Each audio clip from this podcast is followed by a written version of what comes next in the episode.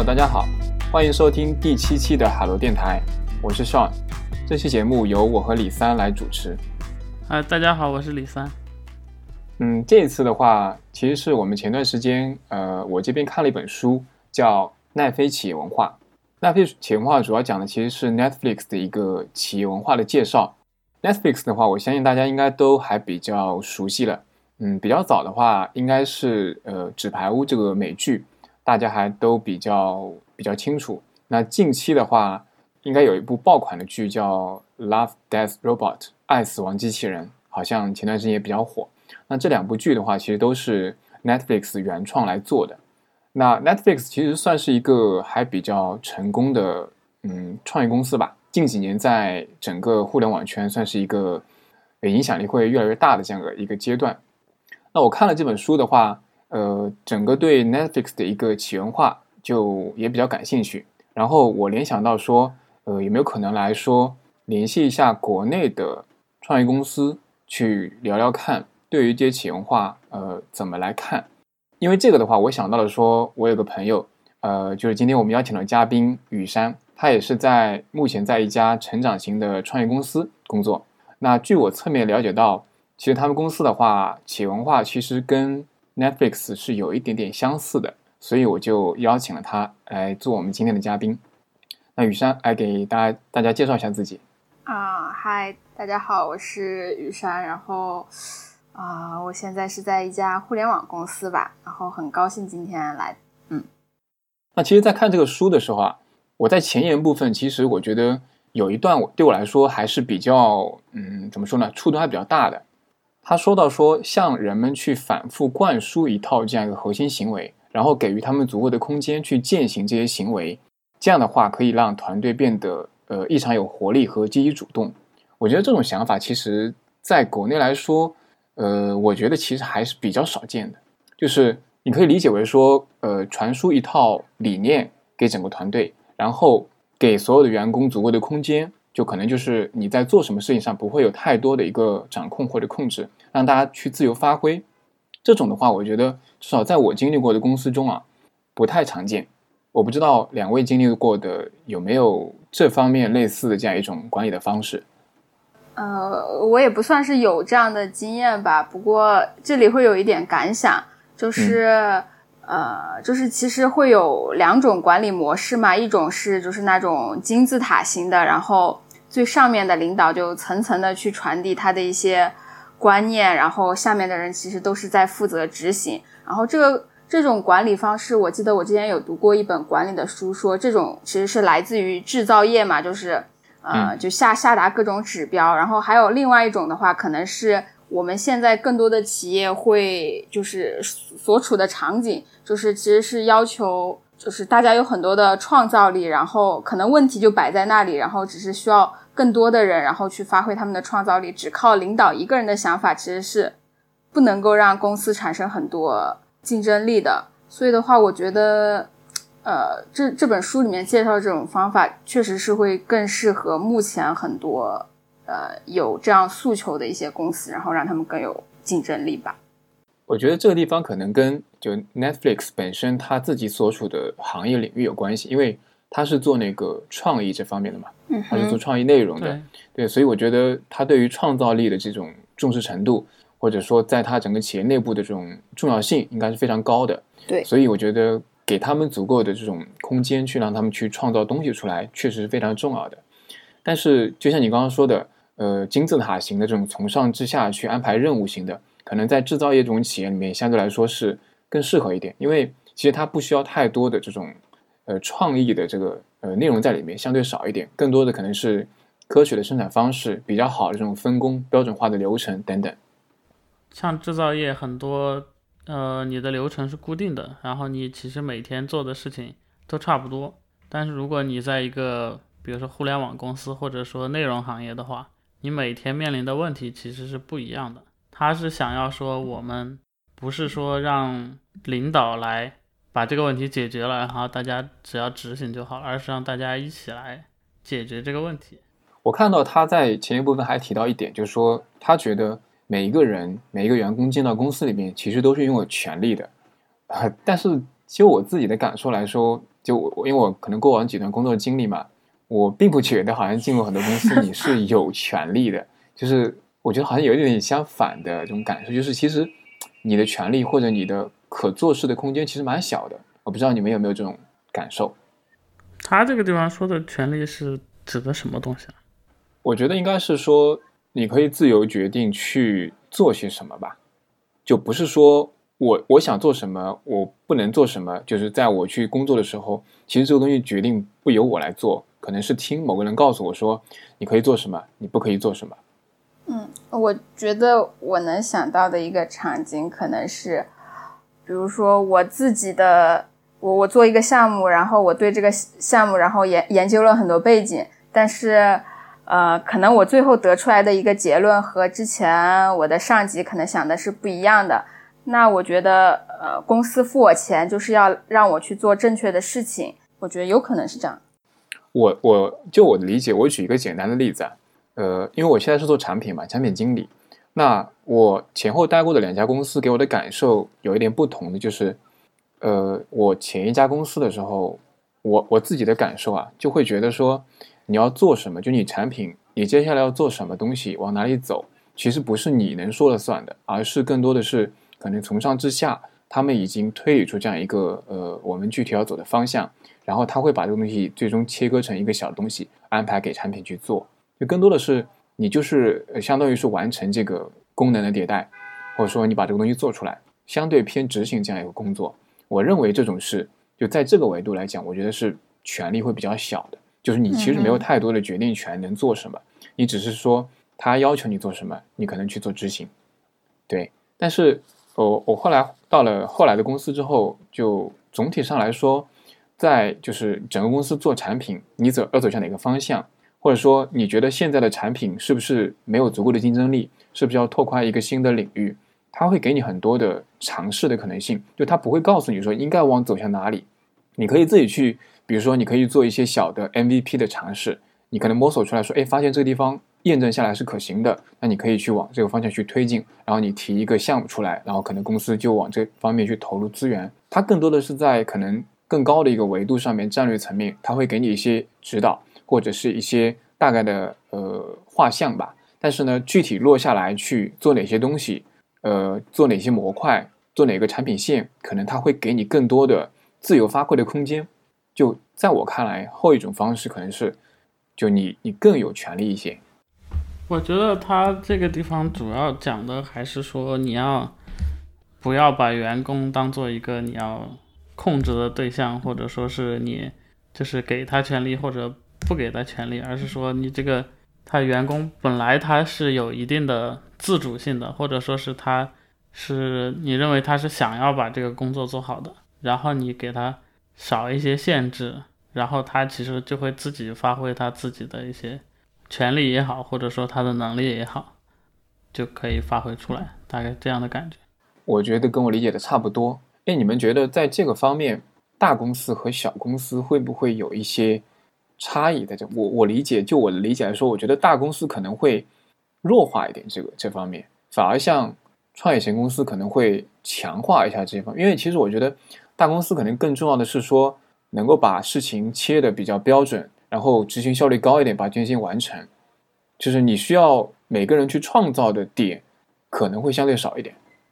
怎么说呢？就是传统上大家会有这种感觉，就是说一个小公司的话，大家比较能够发挥出一个一个人的能动性。因为比如说公司总共只有十个人，那有一你一个人做的一件事情，然后它其实很可能会影响到整个十个人的一个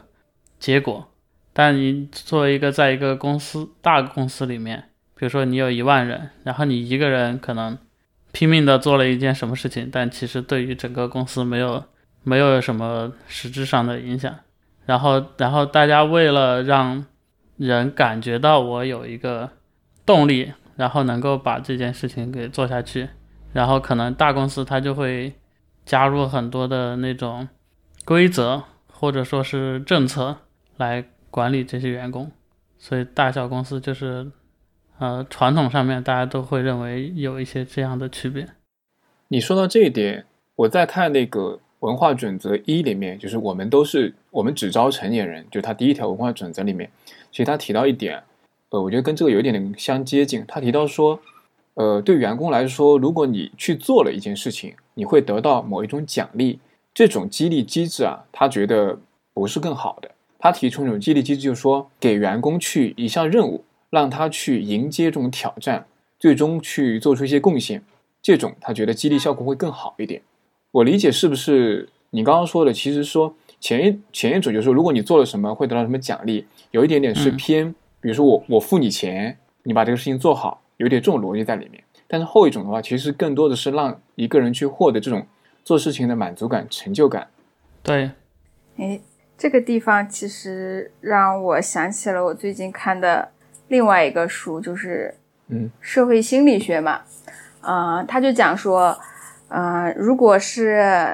呃，你想要改变一个行为，他其实是给了一个反例，就比如说是一些喜欢看书的孩子，然后你你告诉这些看书的孩子说，呃，我因为你看书，我会给你一些奖励什么的，然后那这个最后导致的行为其实是没有这种奖励了之后，这些人其实就比之前还更不喜欢看书。那他好像是就是类似的，他就告诉你说，你不要去。说呃给这种奖励，然后因为你给这种奖励，反而会让你的员工而更不热爱他现在所干的事情。可能他招进来的时候还是热爱这件事情的，等他等因为你的管理的方式，就会让他不热爱这件事情。然后他提到另外一个点，就是说你给他一个任务，当任务达成了之后，可能会有一些奖励。然后这个在社会心里面学里面就是说，呃，这种激励的方式是不会破坏人兴趣的。就是他还是围绕着一个说，我得激发你的热情，然后发挥你的主观能动性，然后你才能够去创造一些什么东东。嗯，呃，他这个地方前一种大概就是相当于一个奖金的一个模式，或奖金或者提成，那就是说你做的这些事情是直接跟你的这个金钱相挂钩的。对对，比如说这，比如说如果你是一个销售。你把这个房子卖出去了，那么你就得到多少多少钱，就是非常直接的这样一个关系。物质上的奖励可以对对，那那但是他是说，对于一个类似于创造方面的行业来说，大家其实更渴望的是能发挥自己的创造力，能够比如说对于一个导演来说，对，或者说对于一个其实做电影的人来说，那如果你做出来一个电影，然后这个电影受到了很多好评，那这个激励所收到的。效果那可能是比你给他多少多少钱是要好很好很多的。哎，但你们觉得这种如果后一种激励方式啊，就是让他去做一件事情，做一些做一种挑战，然后得到比较好的一个结果，呃，产生一些贡献，这种需要建立在他比较热爱这件事的基础上吗？我觉得还是我觉得是要的。就是说，如果比如说你招进来的这个员工，他的主要目的就是为了养家糊口。然后想要挣更多的钱，然后买一买一辆车之类的，那我感觉他可能对于这种激励就不是很有效。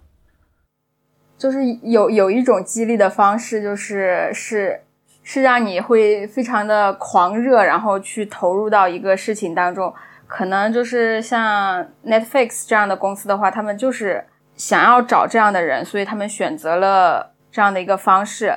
呃，比如说是有的人他可能是呃，就是觉得说我付出了很多，那我就应该是得到回报，而不是呃说因为我做到一个好的成绩，所以我得到回报。那那他其实是就是通过这样的一些准则，然后管理的方式、激励的方式去把说他他们认为不不不适合这样公司文化的人给搞出去。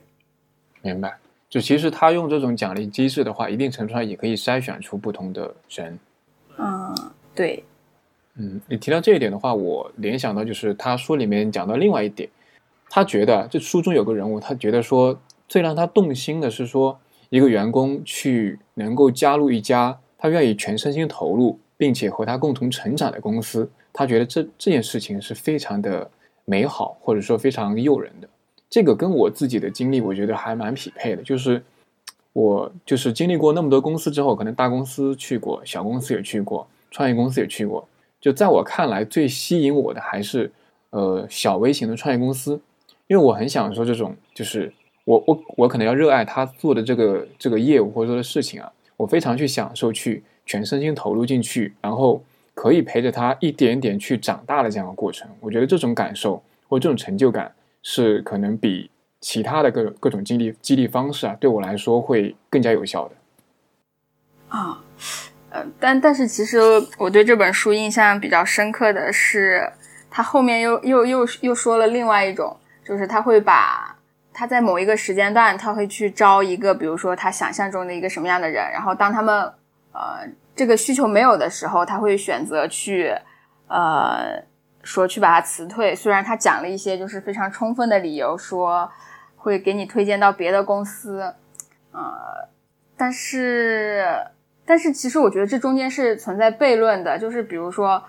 呃，我是希望能够找到，就是每每个人，我觉得他可能都是需要希望去找到一个说我可以一起走很远，然后成成长很久的公司。然后他后面他又说，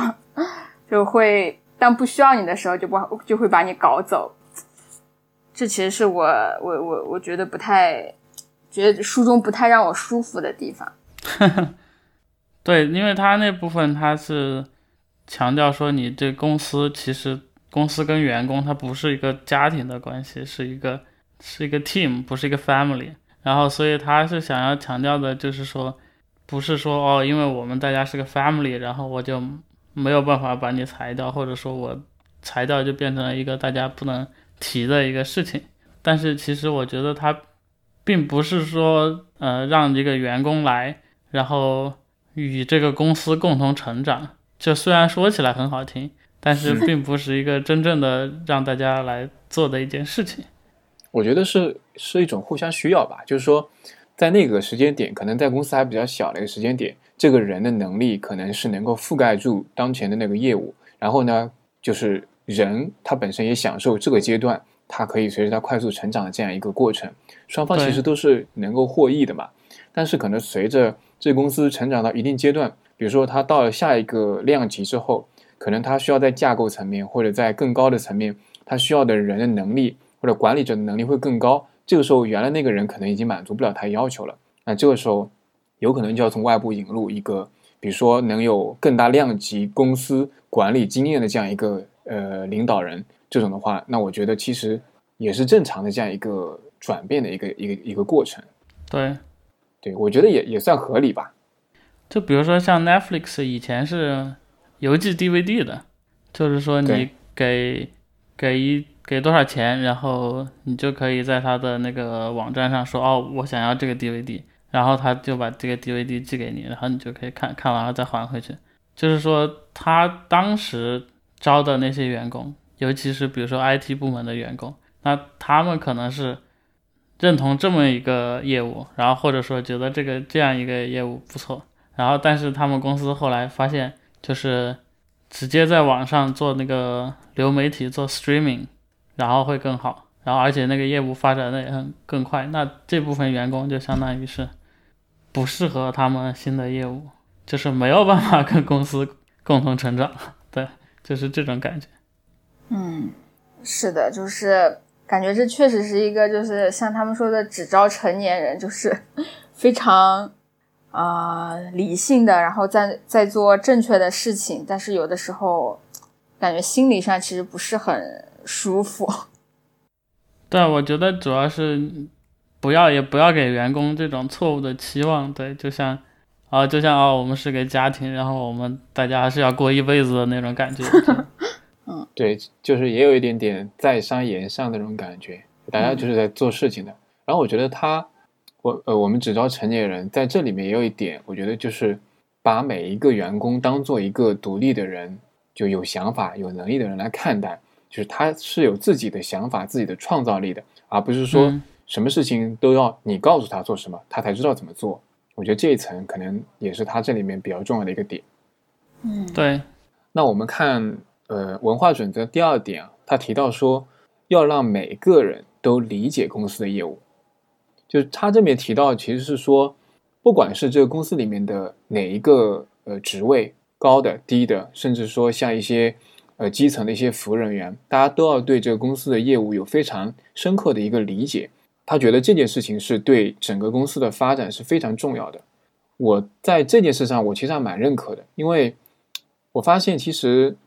就我经历过的一些公司啊，我发现其实很多员工其实对公司的业务是不太了解的。就可能有些人是在嗯某一个部门，比如说他可能只是做财务的，他可能只是做采购的，他可能只是做 HR 的，就他可能不一定是核心业务部门。那这些部门，呃，你说做一个 HR 的，或者做一个采购财务的，他可能在他自己那个领域是非常专业的，是吧？非常懂，但他可能不一定对公司在做的业务那块非常了解。但我觉得，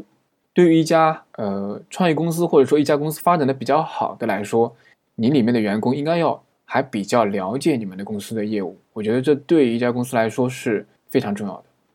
但我看到的现状是，大部分其实不是这样的。那呃，雨山，像你们现在公司的话，因为你们也是创业公司嘛，呃，你们公司的高层呢会会始终去向全公司去宣贯我们公司在做什么吗？嗯，会啊，就是是在定期，大概是每个月吧，然后会有一些就是。呃，是老板，然后直接来跟你讲，然后他的什么创业的故事，然后包括中间发生的一些有趣的事情。我这一点，我待过的创业公司和嗯，不是创业公司可能大公司啊，我觉得差别很明显，就是因为创业公司的 CEO 或者说高管呢，相对来说是需要更多的，就在这方面需要花更多时间精力去去参与，就他肯定是非常懂业务的，是吧？对整个公司的情况是非常了解的。然后他始终要去各个层面去关注大家在做的事情，并且让大家知道我们在做什么。就对于创业公司来说，我觉得这一点是性命攸关的，因为创业公司人少嘛，希望大家都每个人都发挥出自己的这种主观能动性，把自己事情做好嘛。但是在一些嗯稍微大一些的大公司或者平台型公司啊，我觉得就是会弱很多，因为其实呃你每个大的部门你要做什么，其实都已经相对预设好了。而且就是每一个就是那个层面的，比如说总监啊层等等的话，其实其实他更多的是去按照公司的意志力去呃往下执行事情而已，就他不会去呃对于他下面的部门每一个人去一个个都接触到，并且去宣贯我们在做什么件事情，我觉得这方面会做的差很多。就我以前待过的一些大公司啊，就是甚至感觉你半年一年都不会去开一个这种公司层面的这种会议，去告诉大家我们现在走到哪一步了。我们在做什么？我们做的好不好？我们的呃，今年的方向是什么？就这东西很弱，非常弱。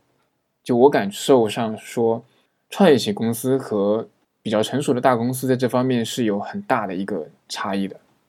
我觉得很多公司它是想要做这件事情，想要让大家都理解，但是其实没有重视，或者说是并没有做的特别好，或者不知道怎么做。对，嗯，对。如果真的是大家下面所有的员工，大家做的都只是执行的话，那其实你不需要干这件事情。但是因为现在大部分的企业都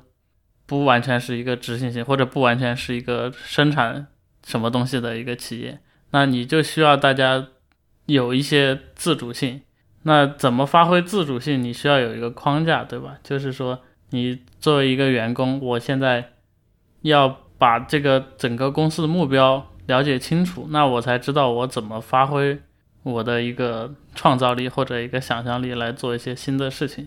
然后像大部分呃硅谷的企业，它会有一个月会或者周会，然后 CEO 来跟大家讲哦，这个月我们干了一些什么事情，我们要干一些什么事情。就是有的人会觉得啊，这好像有点官僚啊，但是实际上就是对于整个公司的。这个理解是非常重要的。然后在这个框架下面，然后这个公司的员工他就可以知道自己大概处在一个什么样的位置，然后自己要怎么样做，然后能够发挥发挥出自己的一些新的东西。这个地方，呃，其实我我我看到书里面写的一点，我觉得概括的挺准。它叫培养基层员工的高层视角，就是。他不是只要求基层员工只看着你眼前手头的那些事情，他让你看到说可能更多的公司层面的整个公司战略层面的，或者你可以高层管理者的视角去看事情。我觉得是一种大局观。你以这种角度去看很多问题的话，其实很多本来你觉得跟你无关的事情，你可能觉得其实都跟你有关的，是吧？嗯比如说，嗯，我举个例子，比如说你是后端的一个呃 HR，或者说是一个采采购或者财务这种角色，可能职能部门的。但是当你遇到外部的一个呃客户的时候，可能这个客户对你的公司的产品很感兴趣，诶，他想聊一下。那其实我觉得站在整个公司角度来看，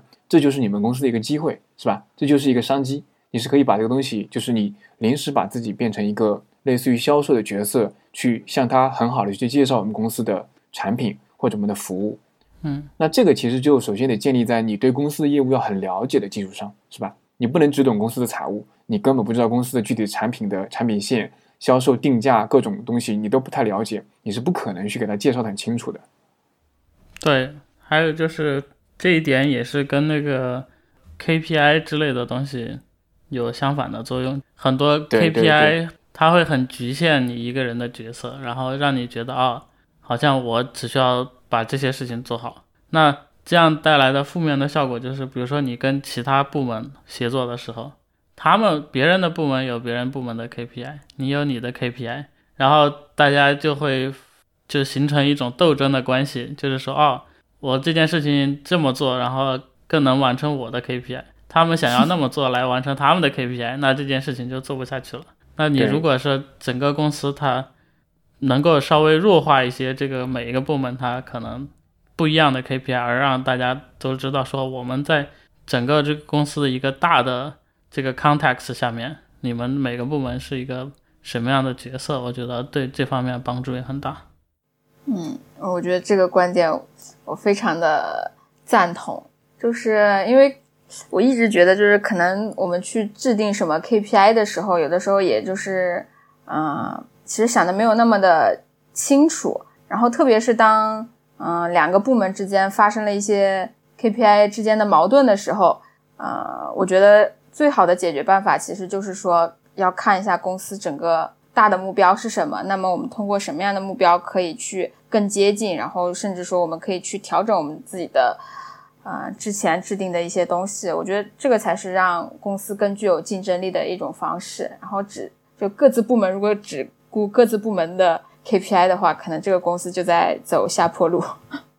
这一点，我觉得其实从一个小的角度，我觉得就可以看得出来。就是以我自己的经历来说，嗯，我曾经待过的创业公司啊，就是虽然我当时也是一个属于比较基层的一个角色，但是当我经常去想一些公司可能整个战略层面的一些东西，或者我经常去思考一些呃公司发展方向的问题，当然可能也很幼稚，或者说完全就是嗯站不到那个高度嘛。但是我会有的时候会愿意去跟我的上级或者在更高的人去沟通这些事情，聊这些事情。就高层他愿意，就或者他鼓励或者他欣赏，愿意跟你沟通这件事情的话，我觉得这就表明这家公司其实在这个层面他是他是看重这个的。就高层者愿意跟下面基层人去聊这个事情，并且是你跟他聊的话，他很开心、很欣赏你的。我觉得这种是能很能够去鼓励自己的员工去以高层的视角看事情的。但是假设你去跟比较高的高层去聊这些事情的时候，他表现出态度是说你做好自己的事情就好了，你管那么多干什么？或者他完全不想跟你聊，我觉得这就说明就其实这个公司是没有这方面的这种文化或者这方面的提倡的。嗯，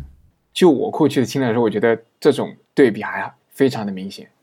雨山，你觉得你们公司会有，如果就你去跟老板聊这些东西，或者跟你的上层的上层去聊这些东西的时候，他们会是以什么样的一个态度来看这件事情？啊、我觉得我们公司还是挺喜欢这种就是有理有据的争辩的。就大家其实目标都是要去选择说做正确的事情。我记得我的老板好像有一次还我我做一个项目的时候，然后就和别的部门其实我们中间产生了一些矛盾，然后我就说别人不配合我们。然后，那我的我的老板就问我说：“你觉得自己是不是在做正确的事情？”我就，然后，然后我就把我自己的想法讲了一下，然后最后得出的结论就是，我觉得自己在做正确的事情。那我的老板就告诉我一句，他之前从谷歌看到的话，就是说，呃，你就做正确的事情，然后就等着被开除。所以的话，我觉得，啊，什么意思？等着被开除，我也没太理解。就是就是你你就说出自己有理有据的去争辩就好了，就是其实不会被开除的。啊啊，是这个意思。嗯，所以话我觉得，呃，我们公司还是挺鼓励，就是大家相互之间这种吵架，然后不过当然都是要有理有据的。嗯，就容得下这种不同的声音嘛，就是大家可以去争辩或者说质疑嘛。嗯，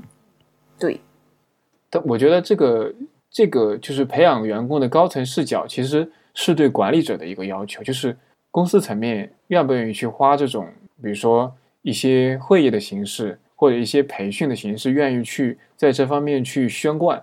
就书中提到了一点，就是说，他提到说，这种嗯强节奏的沟通，比如说有什么新员工的大学，高层的负责人去呃，比如说花个一天或者三天的时间，去给所有的新员工讲我们在做什么，每个部门做什么，我们产品是什么，我们的市场呃现状状态是什么，竞争对手是什么。我觉得这个其实。是现在好像国内的很多公司确呃确实在做的，包括我之前的公司啊，其实也有所谓这样的一个训员工的这样一个大学，就是呃可能每个季度或者每一到两个月，就高层领导所有的高层领导都一定会抽出时间去做一次这样的事情。我觉得这个是确实是非常重要的一点。就是他主要讲的内容是是公司的业务还是？就其实从头到尾都会介绍吧，首先会介绍公司，然后会介绍公司的产品，就从从高往下去一步步的介绍。先是最高的 CEO，然后可能会有 CHO 啊，或者是呃首席销售销售总监呀、产品总监呀，然后一步步往下，再落到你们的那个部门的一个总监去介绍，这样一层层往下。嗯，但是一般 CEO 和呃就 CEO 这种角色吧，就会花比较多时间去介绍我们在做什么。相当于说，可以说是，其实这个这个东西对于员工的呃本身自己基层的工作来说，不一定是影响他日常的。但是你要让员工能够知道说，我们整个公司是在往往哪里走，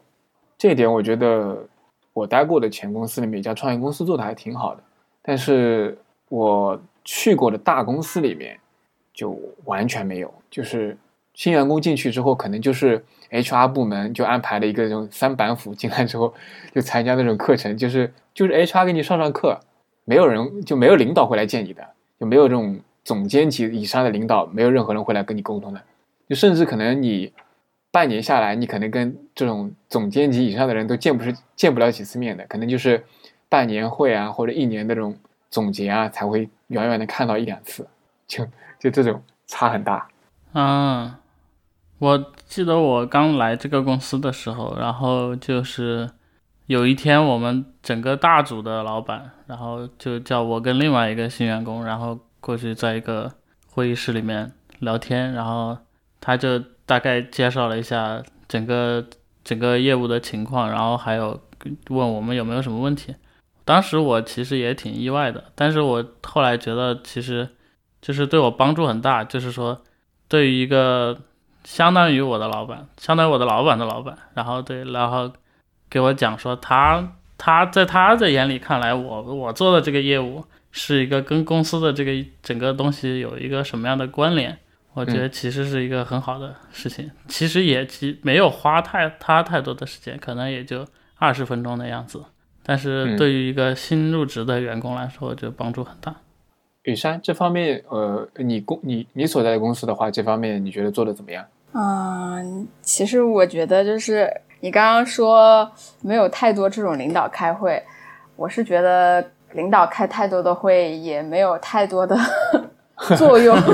你们是开会太多是吧？呃，可可能我们应该相对来说比较多吧。但是我觉得，呃，比较对我帮助说你能够从领导的视角去看问题的话，就是因为我们基本上所有的会议最后都会写到呃文档里面去买，而且基本上每个人都是会。有权限去看到这些文档的，然后包括他会把整个背景说，诶，是发生了，比如说一个销售的什么什么事情，或者说产品设计上出现了一个什么事故，或者说开发处理了一个什么事故，然后呃，最后那上升到老板那里，然后老板是怎么写的，然后包括他整个邮件是怎么样子的，呃，那我看了这样的东西之后，呃，我觉得对我实实际的工作是会更有启发的，因为。有的时候开会那个时间真的特别又长，然后我脑子里还想着工作。就你们在这方面的会议，就是其实挺多的，就是可能跟高层的接触或者去谈整个公司的一个方向这方面的会会比较多，是吧？对，但是我觉得把它落落到一个写的地方，让人反还可以反复的去看，我觉得这个是非常有帮助的。那如果说这些会议啊，就是开这些会议，或者说大家就高层在讨论这些方向的时候，你们就是可能偏基层的员工都不能参加，或者说都没有机会去参加的话，你会觉得这种相比较来说哪一种会更好一点？就另前一种可能是你花了大量时间，你也可能去参与这些会了，但是你可能觉得对你基层工作可能没有直接的一个相关性，然后你花了大量时间在里面。第二个是可能你可能会有一些比较多的时间做自己的工作，但是呢，高层的很多会议可能你是没有机会参加的。你觉得？呃，那我觉得第二种肯定是不可以的，因为我我遇到的情况就是第二种，就是比如说季度的会议。或者说是半年的会议，或者说是公司的可能呃比较高级别的一些会议吧，就是他们在讨论什么，你是不知道的，嗯，就你你你 get 不到他们在，比如说他们呃这个季度我们的业绩怎么样，发展方向怎么样，要不要调整这些东西，就是你是基本是参与不进去的。然后最近啊，当然我们有在调整，就是说变成说会把这种呃部门高层的这种会议的纪要。可能整理之后会分享在公司的 wiki 上面，这种就慢慢慢，大家也意识到这是个问题。就如果是就没有没有公布出来之前啊，然后大家没有机会参与之前，大家会觉得就是很散，就始终不知道，就是因为一开始，比如说你年初的时候制定整个公司的一个方向或者目标的时候，大家信心满满想去做了，结果过了一个季度之后，我们做到什么样子了？我们现在什么阶段？我们接下来要怎么改进？怎么弄？完全得不到任何反馈，就是你在下面就是。就不知道不知道接下来应该怎么走了，就处于那种很茫然的阶段。然后所有在下面的人，基层人都是那种很茫然的阶段，也不知道高层是怎么想的。那我们接下来怎么办？我觉得这种感觉是非常痛苦的。对，是的，就是你觉得你觉得是没有一股一股大家整个公司一股力量在往前走，他甚至都没有告诉你说我们应该走向哪里。就这种这种感觉，我觉得给我的伤害是，就是 让我花更多时间去做这些事情，讨论这些事情，可能是更大的。对我来说。嗯，对，所以我还蛮认可这一点。至少我待过的公司当中，没有一家公司就是在这方面宣贯到让我觉得说，哇，这是太多时间做这个事情，浪费到我都没时间做事情，倒还没到那个地步。嗯，呃，我我不是说他呃浪费太多时间了，我是说，嗯，呃，有的宣贯的方式效效率会更高一点，然后有的宣贯的方式可能效率会更低一点，就是。采取更合理的方式去做这样的事情，明白？就有一些东西可能是通过会议这种方式，有一些可能通过直接落到文字会更直观一点，也不需要一定占用大家时间在那边一直听嘛。对，也有像我们这样的播客形式的，其实，啊，有空的时候再听一听也挺好的。遇到什么问题的时候再听一听，说不定也能受到一些什么启发。异步的，就是不是实一定要实时同步的。对，好的。文化准则三，它其实说的是坦诚，就坦诚才能获得真正高效的反馈。我理解啊，应该是说，大家在公司里面的时候，就是有些事情不不说透，就明明可能有些人做的不好，做的不对，可能你也没法直接说出来，可能还是维护着表面上那种和平或者表面上那种友好。但我觉得真正的坦诚，可能就是你有些问题，你觉得做的不对，或者对方就是做的不好，你就要直接指出来。我理解他应该说的是这一点，对，就是很多公司它会有一些隐形的规则在里面，这个其实是很有害的。大家知道哦，可能比如这个人是老板的亲戚，你不应该惹他，就就像这种事情就非常的尴尬。然后其实对整个公司文化是一个非常有毒的一件事情。然后我之前待过的一些公司，就是也会有这样的情况，就是说有些话你不敢跟老板说。然后老板也肯定不会非常的坦诚的给你讲一些东西，然后这样就很容易形成一种类似于有一种很诡异的办公室氛围。然后老板来的时候，办公室的氛围和老板不在的时候，办公室氛围完全不一样。哎，这个我倒是就是呃，就是我我也有两个就是公司，他们其实对这件事情给了我非常截然不一样的就是反应。第一个的话，就是因为，呃，我我之前也读了很多关于沟通的书嘛，所以的话，我就是我的内心也觉得，就是有什么问题，那就一定要说出来。然后不管他是不是我的老板，那第一个公司的话，就是我把这个问题说了出来，然后我的老板对我进行了呃严肃的批评。我觉得我说的是有道理的，他批评我是没有道理的，然后就导致我非常的呃不开心，就很压抑。我后面有什么新的想法的时候，我其实我就不太敢说出来了。然后后来的公司的话。呃，虽然就是呃，就是我的一个同事吧，然后和和和我的领导吵架，就是我们都是同一个部门的，呃，那最后我们去做就是私下去做聊天的时候，然后这个领导说他其实很感谢我那个同事，说指着鼻子说他，他其实没有指着鼻子这么夸张，然后就说能够和他这么激烈的去争吵，然后给了他一些。呃，就是给了他一些他平时没有意识到的问题的一些反馈嘛，他就说非常的高兴。那我觉得就是这个领导对我的就是他们这个事情，然后对我也有了正面的反馈。我觉得，呃，如果我有什么样的想法，然后我也会非常的积极的去说出来。那这样才能够保证说每个人都贡献了自己的想法，然后在这么多想法中，然后我们挑出一个最有好最好的，然后去做。这这是非常有价值的。我我有一个感受，就是这个其实就是整个公司的这种文化上营造出来的一种氛围。就是你去到一家公司，其实你会观察说，我在某些场合上说我能不能说那些话。就是慢慢可能过一段时间，你会你会大概知道这些地方是可以说的，有些公司在这种地方是不能说的。就就有的时候不是你这个人。不会说这件事情，可能就你的本性来说，你是想说这件事情的。但是你知道，在这家公司，当你这么做了，你可能很危险。这个时候就有的时候可能被逼无奈，就没办法说出来。就所以我觉得这个就是真的要进对了家就能有那个环境让你说这件事情的公司，或者说，嗯，可能在小的层面有一些领导，你遇到一个很不错的领导，可能他是可以说一件事情的。在网上也许不能说，嗯。对，就还比较不同情况来说了，我我遇到的大部分的公司，我觉得都比较粉饰太平，就是感恩啊、夸奖啊，就是说好的这种事情是非常提倡的，但是只要是不好的事情，就基本上是没有公开的渠道可以说的。嗯嗯，我我知道有一个朋友，就是我有个朋友，他们公司里面有个叫好像是烂番茄还是什么什么，就是。模仿国外的这种就是一个奖项的，就是酸梅榜嘛，就是就是专门是贴一些匿名贴公司里面的一些事情，然后可能你在里面可以发一些东西，说公司哪方里面不好，然后大家在里面去做一些沟通，是匿名的，就有这样一些渠道。但我所在的公司好像就很少能看到这种制度型的，可以让大家去说一些不太好事情的一些管道。我觉得主要是国内有一些。公司文化或者是一些公司老板，他会觉得说我需要有一个微信，然后我觉得这个其实是一个非常没有必要的事情。很多老板他会觉得说，如果我承认了我的错误，相当于我的我就我就丢掉了微信或者我丢掉了面子，然后就大家觉得好像啊我这个老板就不像老板了。我觉得很像我之前待过的一些公司，然后这个他的我的一些老板他就。他就死活不愿意说自己是错的，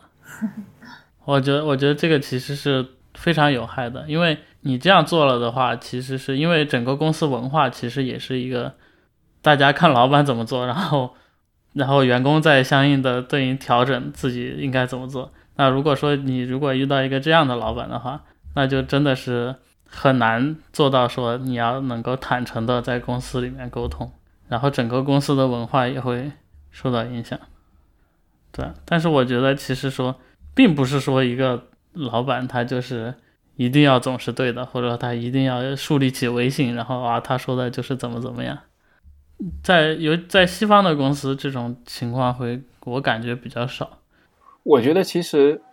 其实是需要一个管道的，就是需要一个管道能把这件事情正常的说出来。如果没有这个管道，其实很多不好的事情是会在私底下蔓延的。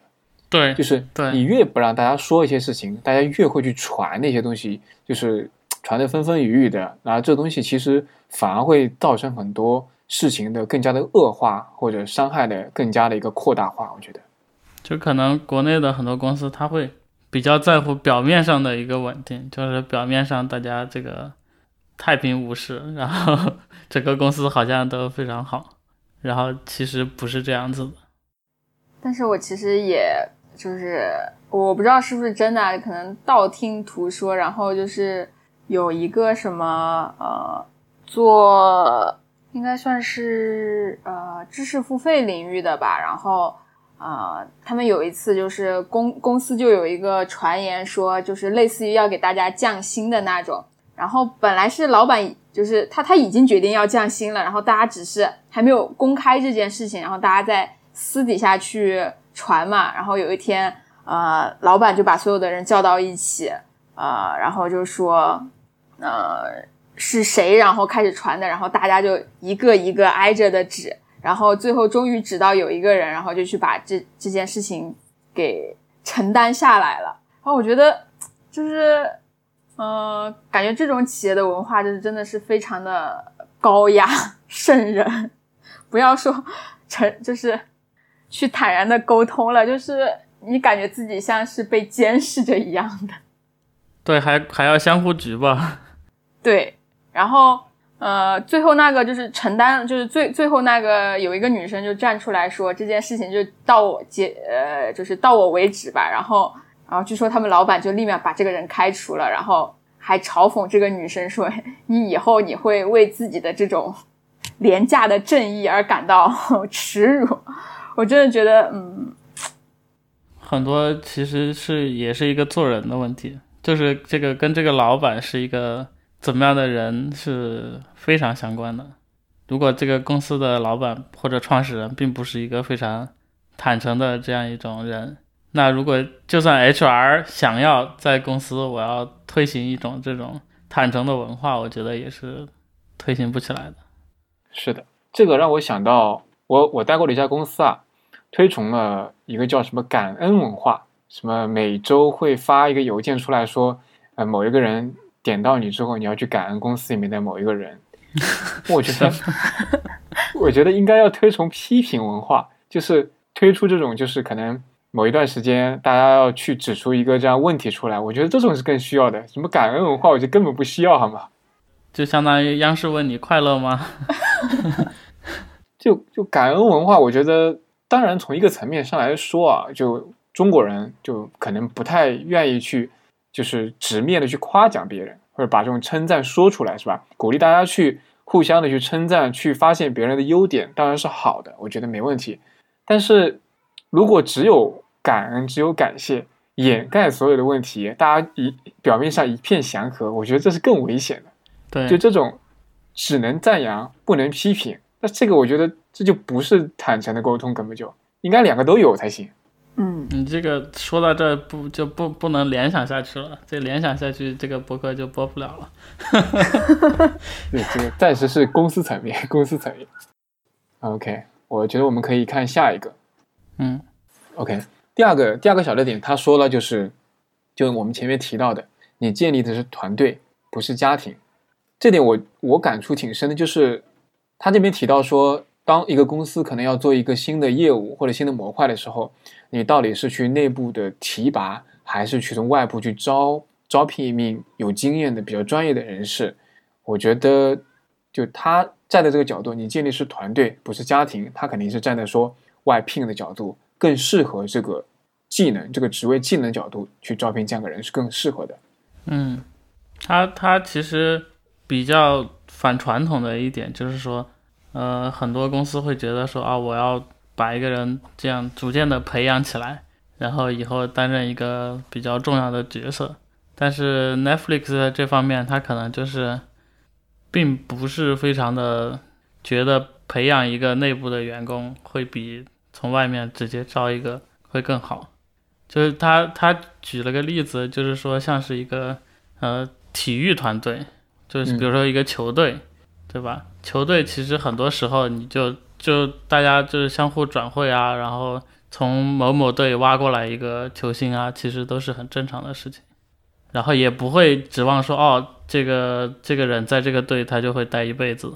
就也没有大家也没有这样的一个期望。然后就是说他他想要说的可能是我们更加倾向于那样的一个模式。我以前觉得，就是可能一家公司有这种像一个家一样的氛围，然后一帮有很多年待在这边的这样的一种氛围感很好。嗯，但我来了就是最近的这家公司之后，给我的感受就是这并不好，就是 就是就你会发现，其实有的时候内部提拔或者内部转岗这些，其实有的时候是有能力瓶颈的，就他不行就是不行，有些东西就它不是说你给他培养一下，有些东西突破一下就可以做到的，有的时候很多时候我我发现，其实你是没有外部找一个更专业的、有经验的人更有效果的。嗯所以你你当你这么选的时候，你给内部的人这样一个可能转过来的一个机会的时候，有的时候往往是一个不太好的一个选择。你也许维护了好像说，哎，大家像一个 family 这样，呃，很久战斗很久的这样一支团队，但是前提是你这个内部的人足够优秀。如果他不是的话，其实是对团队的一种战斗力的非常大的一个减弱。呃，很多公司会很重视一个员工的忠诚度。哦，这个员工在这待了十五年，啊，特别的忠诚，一个老员工。但是其实他的能力可能并不行，但是很多公司就会觉得这样的人非常好，把他留下。然后 Netflix 就觉得，就这种人能力不行，那就是不行。嗯我觉得这个就是还是就是看岗位，就是和他的适合度吧，就是也没有不是说就是这这其实都是两种方式啊，就是也没有哪种方式是对的或者错的，就是真的就是看这个具体的人，然后和具体的岗位，我是这么觉得的。嗯，对，确实是没有那么一概而论。其实跟下一点也是类似的，就是这本书的作者他就不觉得说公司应该负责一个员工的成长，或者说我要给你制定一个这个成长路线，你先先当三年小兵，然后你就变成了一个排长，然后就是他他认为公司不应该负责这个事情，每一个员工你应该自己想，说我以后想要怎么样能够到到更高的一个级别，然后我怎么样能够有更好的能力。这一点我觉得可能很多公司实际上是这么想的，但没有这么讲而已。对，可能表面上讲出来还是说，啊，为了你的长远的规划考虑，怎么怎么样，怎么怎么为你考虑，就是，但实际上可能他心里不是这样想的，就因为要吸引你嘛，说白了还是想吸引你嘛。对，然后很多员工当然也会受这种吸引，就是说觉得啊，公司都给我安排好了，然后我只需要去就好了，就是这种感觉。但其实都是假象，就很多程度上是假象。嗯，对，就是还是要保持一种警惕感和合适的距离感，就不要以为说好像你在这边是可以一直待下去，或者好像这边有人为你负责好，规划后后面所有路了。有时候清醒一点，还是自己为自己规划好比较好一点。嗯，是的，我觉得公司能够为员工做的就是留出一点空间，让员工有时间去成长。你说的给出空间允许成长，是说不要把工作的时间或者工作压得这么满，留一些空间让可以员工自己去做一些事情，是吧？啊、从某个角度上试试吧。嗯就是 Netflix 它它的 idea 其实就是说，我的怎么样培养你，然后或者说我要开课程啊，或者说公司内部的一些东西啊，还不如说我就是让你工作的很很愉快，然后你做一些很有挑战的事情，然后你周围都是一些很厉害的人，然后你自己就会提高，类似于这么样的一个意思，就是没有一个专门的。有一个体系说啊、我要培养你，或者我有一个课程，或者我有一个 program 来培养你的这种感觉。我们看第六点，嗯第六点他说，员工与岗位的关系不是匹配，而是高度匹配。然后他其中提到一个点，就是说，人才保留不是团队建设的目目标，也就是说，他不会总是想方设法去把人才怎么留在这个队伍里面去。就如果说有些人他要走，其实你拦不住。对对，基本是这个意思。那如果你拦不住的话，你能做什么呢？就是你要接受这一点啊，就是说接受你们大家不是 family，你们是个 team。如果是 family 啊，有一个有一个人突然说再见，我跟你不是我跟你不是兄弟了，那是无法接受的。对，但是如果是个 team 的话，就你的期望就不一样。对这一点，确实是我也也有过比较深刻的这种经历，就是当你觉得说这个团队中哇还比较稳固的一个团队，然后这些人里面在里面处的位置也都比较好，有很多优秀的人在，你觉得好像哎不能变动，就这里面不要不要随便变，一旦变的话，可能这个组织维持不下去了。但是后来就真的变了，就可能很多重要的人就离开了。就这个时候，我觉得就是这种思维，就是你一开始也不要预设好这种啊，这个状态是最好的，这个状态就是大家在这边有能力的人都在这里，不要变。一旦你预设这种思想之后，当他们一旦变化之后，你就会非常被动。嗯，是的，对，嗯就如果说他这边提到了说，按他说的一点，最好的员工总是在寻找有挑战的机会，你就要做好准备，随时这个团队里面能力强的人可能就会离开，你要接受这一点，并且能够做好相应的机制，可以使他离开之后，新的人补充进来，这这个这个团队依然能够往下走下去，可能才我觉得会走得更稳妥一点。嗯哎，其实对于就是，呃，就是之前提的那个问题嘛，就是人才保留不是团队建设的目标，然后那他的目标是什么呢？呃，这就让我想起了另外一个大佬讲的话，公司里面的 HR 那些什么企业文化建设都是为了什么呢？我觉得可能有一些点吧，就是比如说，如果呃我离开了这个公司，我我离开了这个公司做的产品，然后如果在之后的工作中遇到有类似需求的人，我会不会推荐自己公司的产品？然后或者说我刚刚其实我们也讲到说，就是其实我们是希望有更多的公司，然后有一些更好的价值观，然后这个样其实可以让我们的社会更美好。那在这个公司里面，我们有没有影响到这样的一些人，然后去说这样的价值观会更好？他会不会离开了这个公司之后，把这样的价值观？然后也带到其他的地方去，然后呃影响其他的公司，让整个行业都变得更好。我觉得这个可能是最最本质的一些目标吧，就是为什么大家都都在做这种企业建设。既然企企业文化建设不是为了说人才一定要还要待在这里，那是为了什么？这个问题。嗯，我明白你的意思。那其实也就是 Netflix 现在在做的事情嘛，嗯哼是吧？人家把文化建设的这么好，然后他他依然不抱一种希望说最好的人不一定会留在这里。但是当他把这个文化做好之后，所有人都去给他宣扬，或者出去之后都会去传播这种文化的时候，其实他不会愁没有好的人才加入他们。嗯对，我觉得这个也是把一些其实大家都在做，或者说是大家都知道的事情写出来。就是很多公司可能给员工说啊，我们很重视你们，我们想要把你们留下来，怎么怎么样，但其实并没有。OK，我们看文化准则七啊，文化准则七是说按照员工带来的价值付薪。他提到一点说，不要让员工在不得不离开时才获得应有的薪水。对，对，说说你们的感受。就是很多公司它是有那个保密的制度嘛，就是说啊，每个人的薪资它其实是保密的，你不知道别人挣多少钱，而且而且每个人在那个每一年会调薪或者怎么样，但是你调薪的依据只是依依据你的这个每个每一年或者每一个季度的表现，那你最后比如说很多年过去了之后，大家就会发现，哎，我工资涨了这么多。但我去外面跳槽换一个工作，然后发现工资会拿得更多，然后大家就跳槽走了。然后 Netflix 它它的观点就是说，我是通过市场价值来给你调这个薪水，也就是说，如果你跳槽可以拿到这么多钱，那我现在就应该给你这么多钱，而不是说看你之前几年，然后哦我给你涨了百分之五，涨了百分之十这样子的感觉。嗯，嗯，我觉得就是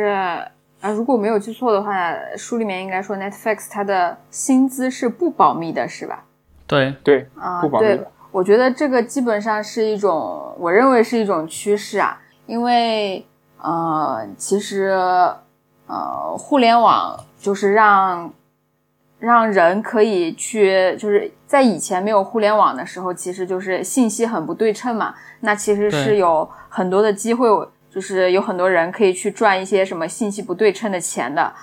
呃，那互联网来了之后，其实已经改变了很多了，然后让更多的信息都更对称了。其实，呃，我记得我在用那个 LinkedIn 的时候，它上面，呃，就是你自己可以去填一些你自己的薪水啊，然后你就可以看到说自己可能在这个行业里面是处于一个什么样的水平了。我觉得如果有越来越多的人来，就是通过这种互联网的方式去改变的话，就是。呃，人力管理里面就是薪资保密这一块儿，就是它带来的收益就会越来越小，然后大家其实都更倾向于说 别保密了，然后就在商言商。对，保密薪资其实就是为了少给你钱啊。对 对，就是啊，你你不知道说哦，这个人这个人刚刚毕业进来就比你多五万块钱，你不知道，然后但其实他可能不如你，但是如果。公司那个时候不给那个市场价格，那个人可能就不会进来。但是呢，你就相当于是一个吃亏的人，然后就拿着这个公司，直到有一天你想要跳槽，然后去别的公司面试，发现哦，现在市场已经给这么多了，就还是搞了一点儿信息不对称的利益。对，是这样的。很多时候是这样的，就是你现在他们不能做出就是透明制，其实就是因为现在。里面就是不平衡的、不平等的。你一旦透明出来，这个 这个事情就会变得，就你你得首先调整你的内部这种薪酬制度，让这个事情相对合理化，你才敢透明制，是吧？如果你不是的话，现在就一旦公布出来，就一个部门内肯定就乱了，立刻哇，可能就会出问题，是真的会这样的。这个我有直观的感受，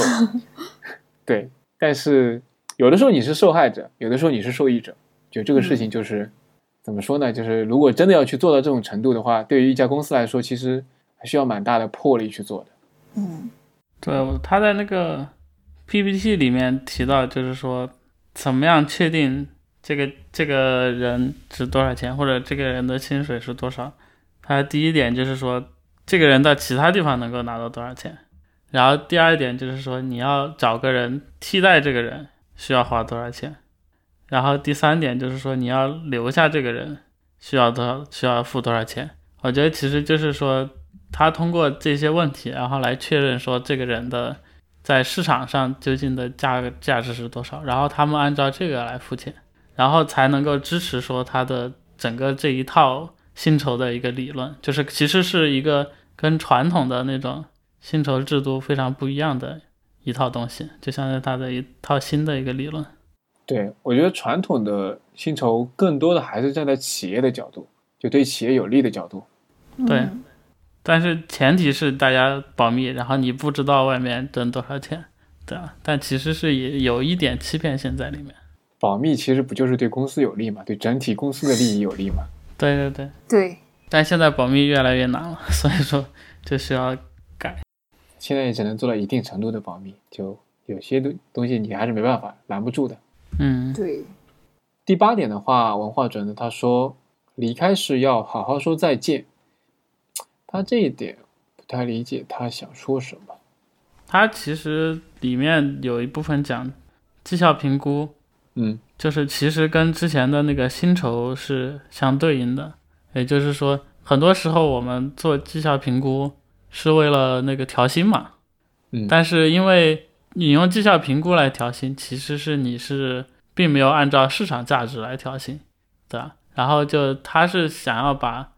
调薪的这个过程跟你真正在公司里面的 performance 不完全联联系起来，然后就是你调薪其实是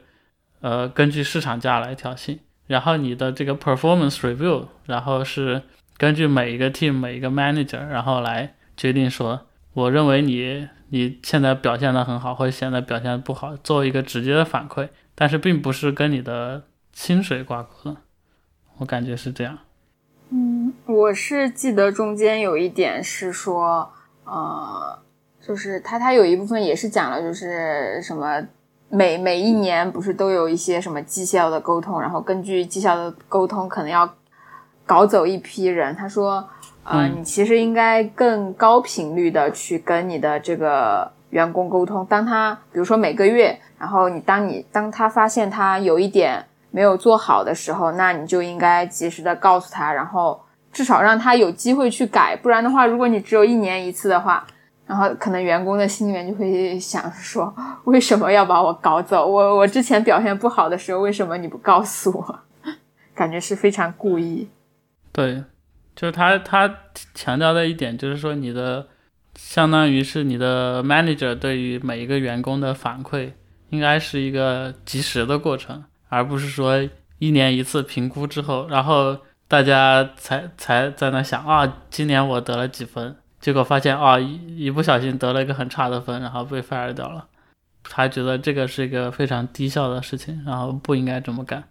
然后自己如果一个一个人被 fire 了，应该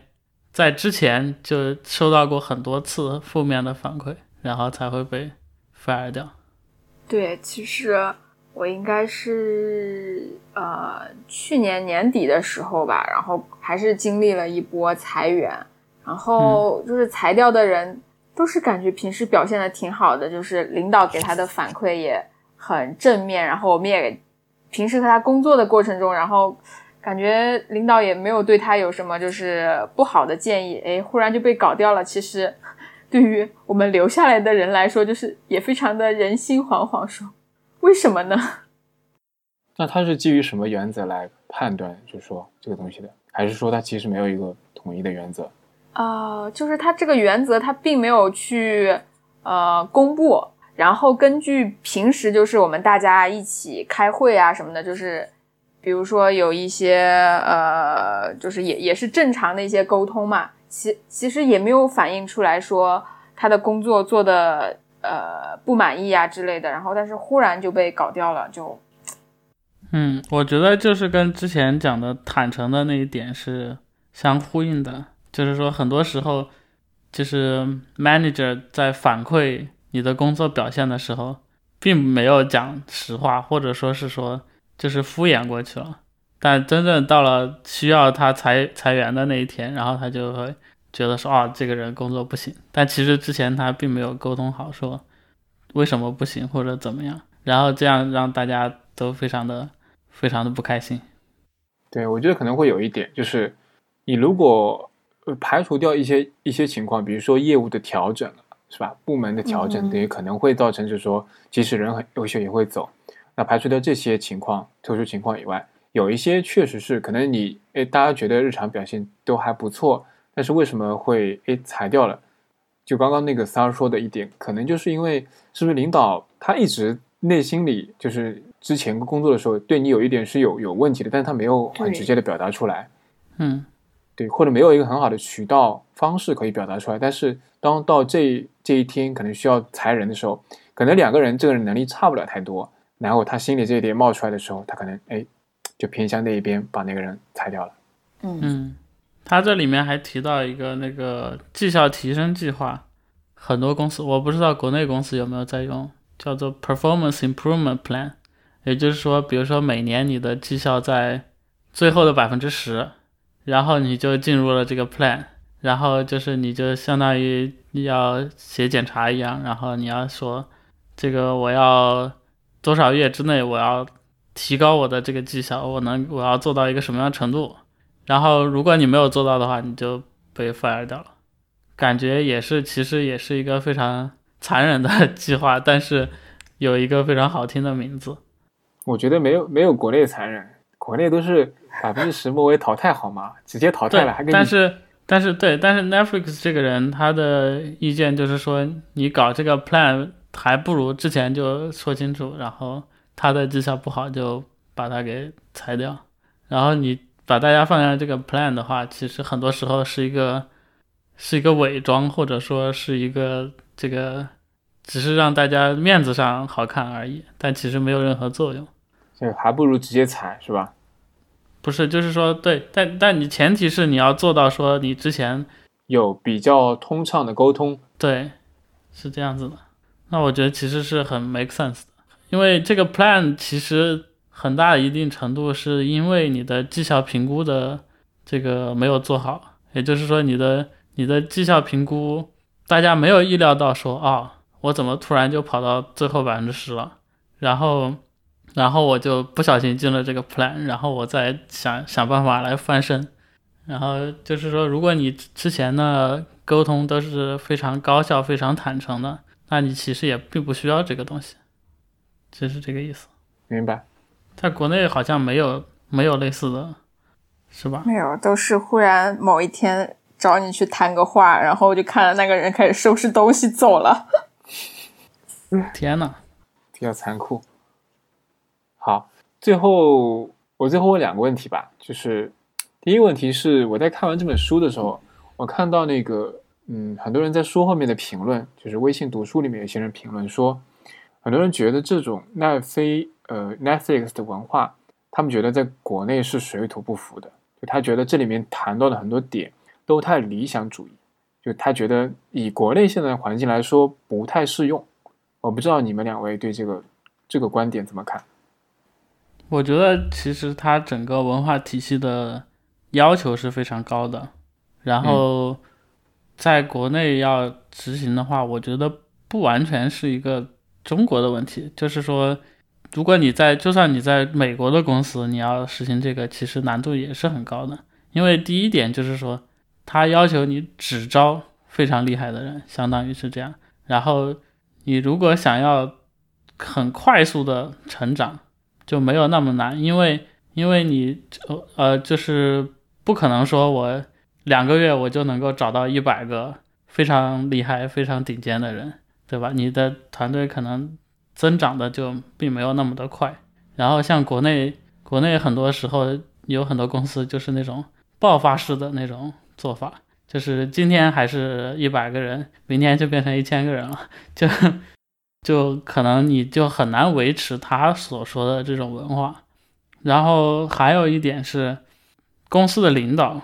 究竟是不是非常深刻的理解了这个文化的东西？就是说，因为在 Netflix 这个文化是他们的 CEO 跟他们的 HR 部门相当于一起来建立起来的，怎么整个一个文化的体系。那首先是你最高层他自己要能够很好的理解，而且很深入的理解这一点。那如果你真的想要复制一件这件事情的话，那只能说你是一个站在一个创始人的立场，你是一个 founder，你从零开始建立起一个公司，然后说我们想要用这样一个体系来建立这个公司，我觉得这个可能性会大一点。那你在一个想要在一个现有的公司，就算你是整个 HR 的头。你想要推行一个这个文化，我觉得也是很难的。是的，我自己的感受来说，我觉得，嗯，就像刚刚三儿说的，其实这些准则不只是说对中国的现在公司很难，对可能欧美、西方的很多公司来说，其实也挺难的。而这些准则来说，我觉得其实它从底层来说啊，就是回归到比较本质的东西啊，其实我觉得是没有太多中西方差异在里面的。他讲的很多东西，我觉得是其实都是适用的，只不过大家为什么会产生说觉得现在放在国内来说水土不服？我觉得第一个当然不能所有的点我们都接受，是吧？不可能我们有一个企业提出它的一些文化，你把所有的点都吸纳过来，这肯定是不是一个合理的方式嘛？你肯定是有选择的去吸收。第二个点，我觉得也是因为现在我觉得国内的很多公司其实是管理水平达不到，嗯，就其实做不到这个程度。而不是说这些东西是不适合，我觉得很多地方其实是可以吸收或者可以学习的，但是就现在的现状其实是没那么好的。我们很多东西在我们看来现在去做不现实，太理想主义，所以他们会觉得这是水土不服。但我觉得并没有水土不服，而是说这是可能有些点是一个你未来可以努力去走到的方向。刚刚你们在讲的时候，我又把这几个准则又回顾了一次。呃，我觉得，呃，他说水土不服吧，我觉得是就这些准则，我看了一下，就是没有什么是说真的完全不符合中国国情，然后在呃，比如说只招成年人，那也也是会有这样的人的。然后比如说是大家能够坦诚的沟通，虽然我们的很多就是文化呀，或者说是现在呃社会的现状就是没有那么坦诚，但是。也确实会有人是会非常的坦诚沟通的，都是能够去找到这样的人的。但是我只能说是这个准则肯定是，呃，不是适用于所有的企业，然后不是适用于所有类型的企业，就是可能会有一些就是特定的企业，他们真的就非常的和这个准则非常的 match 啊。但是而且另一方面的话，我觉得这些准则应该是更加的先进的一种管理的方式吧，至少是我自己看来的话。那其实呃，虽然中国的公司可能。不能够说我们全都照搬这些准则，但是可能看了之后，也会在某些方面，他们会觉得说，哎，好像如果我学习一下的话，比如说让每个人都了解公司的业务，能够发挥出大家更多的主观能动性，就是在每一个点上，其实都是很值得去学习和应用的。嗯，这是我的观点。那最后谈一个点，就是这本书对你们来说，嗯，你们觉得？比较大的一个启发点，或者最大的一个启发点是什么？整本书，我觉得这个书比较，呃，我觉得比较好的一点就是把很多大家没有说透的东西给说清楚了，然后或者说是很多公司其实 HR 部门是这么想的，但是并不敢给员工说的一些事情，然后给说了出来。我觉得这个是一个这个书比较比较好的一点。然后还有就是说，他的这个让员工能够在一个，在一个整个公司的一个 context 下面，然后能发挥自己的一个能动性，我觉得他这在这个方面阐述的比较好，然后也是一个很多公司很缺乏的一件事情，我觉得，因为很多很多时候大家就会说啊，我们招人招一些非常厉害的人。然后他们好像自己就能把这个事情解决了，然后这个你只需要给他们足够空间，然后你就就当甩手掌柜，然后这个自然的就你就就获得了很多创造创造性的成果，但其实是缺了很多东西在里面。就算是有非常多很有创意的人，你也需要给他们一个框架，然后给他们一个大概的方向。然后让他们在这个里面进行创造。Netflix 的那个文化手册里面，其实我觉得很很有意思的一点，他引用了那个《小王子》里面的一段话。然后他说：“如果你想造一艘船，不要召集人们人们去拾柴、分工、发号施令，相反，你要教他们渴望广阔无边的大海。”就是大概一种这样的东西，我觉得讲的很好。对我来说，比较大的感触点就是，其实我刚看这个书的时候，我觉得他描述的很多东西是有一点点理想主义的。就在我看来，就是就可能依据我以往的一些自己经历过的公司或者看到的很多公司的情况来说，觉得很多东西就是可能好的是非常好，确实非常好，但是是不是太理想主义，我会有这样的感受啊。刚开始看的时候，但是随着一步步他展开他的观点，所有的准则讲下来。其中也会罗列到很多它内部的一些细节的一些呃论据来支撑，包括 Netflix 这家公司非常成功的这样一个发展现状，就它给我最后一个闭环吧，就是完整的闭环，就是你去提倡了这样一个比较理想的这种企业文化的管理方式，但是其实最后你用一个很好的实际的案例来验证了这个东西是可行的。嗯，对我觉得这个就是对我来说，我觉得挺有启发的一点。就我不会觉得他说，哎，你讲这个东西是不是太空啦，太个理太理想主义？但其实你踏踏实实，他就按这个去做了，最终他也落实出来一个很不错的结果。对我来说是一个，在这方面是一个信心的提振。就我觉得可能你向他去学习一些东西，往这个方向走，很多东西可能你也能做得更好一点，在可能在公司方面。嗯，对我来说的话。呃，让我想到了，就是前段时间看了 TED 的一个视频，它里面就讲说，呃，伟大的领导都是怎么样去激励 action 的。它中间就讲了一个呃理论，然后就是有什么 why、how、what，然后最核心的就是说你要告诉别人你相信什么。比如说，他举了一个例子，就是苹果公司啊，就是说。呃，我们相信想要让世界不同，所以的话，我们就怎么怎么样，然后我们就做了一个什么好的呃东西，然后所以你要买嘛？我觉得整个这本书它的所有的准则，然后都是在围绕类似的东西吧，就是呃，他没有讲说 Netflix 相信什么东西，但是他说他，但是我可以感觉到说他肯定是有一个他自己相信的，然后并且是可能是比较抽象的东西的，呃，那他就教你说你怎么样去传递你这些相信的东西，你怎么样呃通过一些准则，然后去让你的把你的企业打造成所有的人都是相信这个东西的，并且所有的人都为呃他所相信的东西去付出努力，然后去得到了一个非常好的结果。我觉得它它是一个指导的书籍。我建议大家可以再去看一下 Netflix 本来的那个 PPT，比较精炼，然后嗯哼，其实而且也有很多书里面没有的东西。对对，Netflix 其实还有一个 PPT 比比这个书更早一点，而且当时的影响力也是比较大的，在整个业界。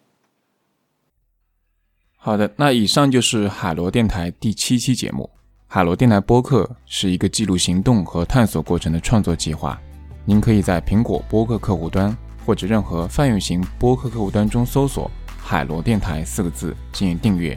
也可以访问我们的官网 the spiral 点 fm 收听 t h e s p i r a l 点 fm the spiral 点 fm。欢迎大家给 hi at the spiral 点 fm 写邮件。您也可以在官方网站直接留言评论，或者在新浪微博、Twitter 给我们留言。我们的微博是海螺电台 The Spiral，Twitter 账号是 Spiral Podcast。